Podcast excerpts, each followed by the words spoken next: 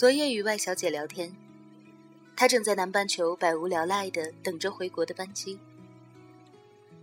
她吐槽几天前前男友的妈妈来找她，劝她不要分手。我与她分析，无非是两个原因：一是她前男友与她分手之后，真的日不能食夜不能寐，看得妈妈心疼，所以亲自出手来挽回。二是因为外小姐条件好，她妈妈可能觉得这样的姑娘放过了实在是可惜，于是替儿子出马，看看还能不能够抱住金砖。鉴于外小姐的前男友态度很暧昧，也没有强烈的肝肠寸断的意思，外小姐与我一致认为，第二种的可能性会更大一些。说到外小姐这个人，我脑海里立马跳出来八个字：家财万贯，貌美如花。胸大有脑还有钱，是我就想直接带回家了。可惜这只是我的想法。根据暂时还不会改变的取向，我只能对外小姐说一声：土豪，我们做朋友吧。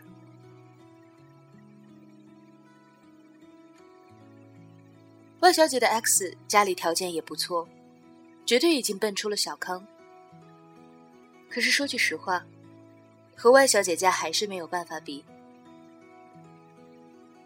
在国外求学，外小姐的男友很节省。在和外小姐在一起之后，他仍然坚持了这个优良传统，并且希望普及到外小姐的头上。当时外小姐的朋友开了家定制的服装店。他前去捧场，买了几万块钱的衣服。X 先生知道后颇为介怀，酸酸的说：“外小姐可真有钱。”外小姐也有些无奈，因为在他看来，这不过是普通的人情往来罢了。平时 X 先生想要什么又舍不得买，外小姐都会默默的买好而送给他。可是 X 先生又是一个很要强的人，大概是觉得在朋友面前承认东西是女友添置的，自己也会觉得不好意思，所以就秉持了打死不承认的原则。时间久了，外小姐也有些委屈，她认为 X 先生的要强，可还是难免会觉得不高兴。而 X 先生久了也会觉得别扭，感觉总像是被施舍似的，两个人不免争吵不休。X 先生和外小姐还没分手的时候，也曾经加了几个外小姐闺蜜的微信。在浏览完他们的朋友圈之后，X 先生由衷的对外小姐说：“你知道吗？”你的圈子是我一辈子努力都到不了的。具体分手的过程太复杂，就不叙述了。一开始，外小姐仍然言语间很是放不下，而如今，她开始从物质的层面分析这段感情为什么会失败，无疑也证实了她已经差不多走了出来。说这个故事的时候，不是想说谁对谁错。事实上，谁都没有对错，有的只是不合适。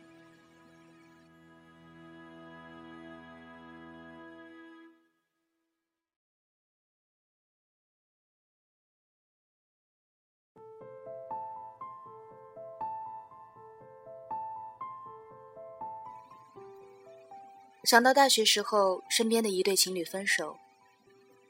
也无非是男生和女生家里条件相差太大，女方家中感到不满意，后来就变成了一场撕逼大战。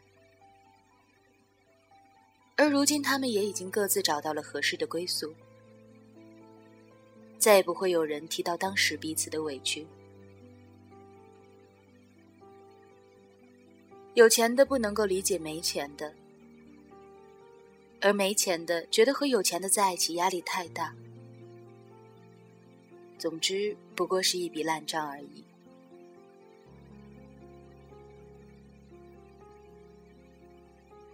听惯了王子和灰姑娘的童话便有人开始相信这种爱情也能够开花结果的顺理成章。但是很少有人指出灰姑娘其实并不是穷逼只不过是一个受后妈压迫的富家小姐，在亲娘没死前也是好好过日子的。随便想想，她的气度、教养、眼界也不会太不堪。而现实中，这种差距会被无限的放大。很多人都相信门当户对的重要。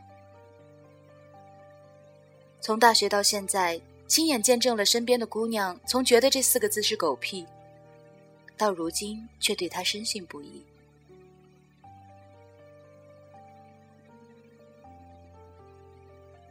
过惯了有钱日子的人，并不会觉得自己的生活有什么不妥的地方。他们的想法无非是有这个物质条件在，买得起好的就不必要委屈自己去买差的。一百块一个的苹果更大更甜，营养更好，那为什么要买一块钱一个已经发烂的呢？但是在旁人眼里，这种生活是遥不可及且梦寐以求的，而越亲密。尤其是当女生生于男生的时候，物质差距带来的刺痛感便会越加的强烈。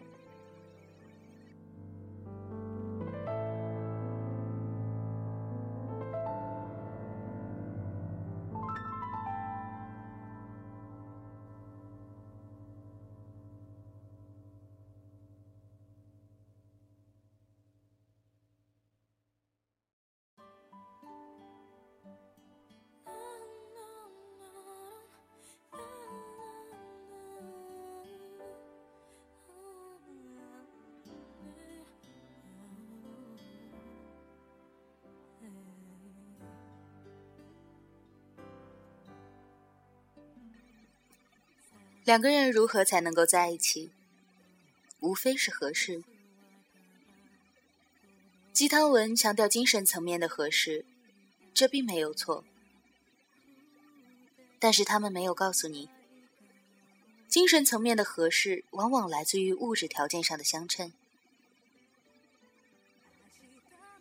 每个人对钱的看法都不一样，但是在差不多的家庭背景下。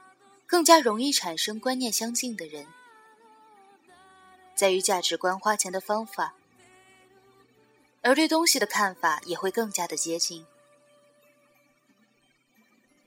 打个比方，就是某哥们儿上班睡过头起不来，打车去上班花了百来块，发微信给女友说这事儿，女友说没事儿，就当少吃顿哈根达斯。我不是想说哈根达斯怎样，只是从这个故事中可以看出来，这两个人对于金钱的态度其实很一致，就是过得舒服。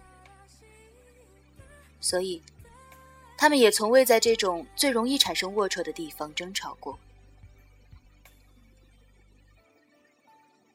其实吧，很多感情里的问题，我们都以为是和物质无关。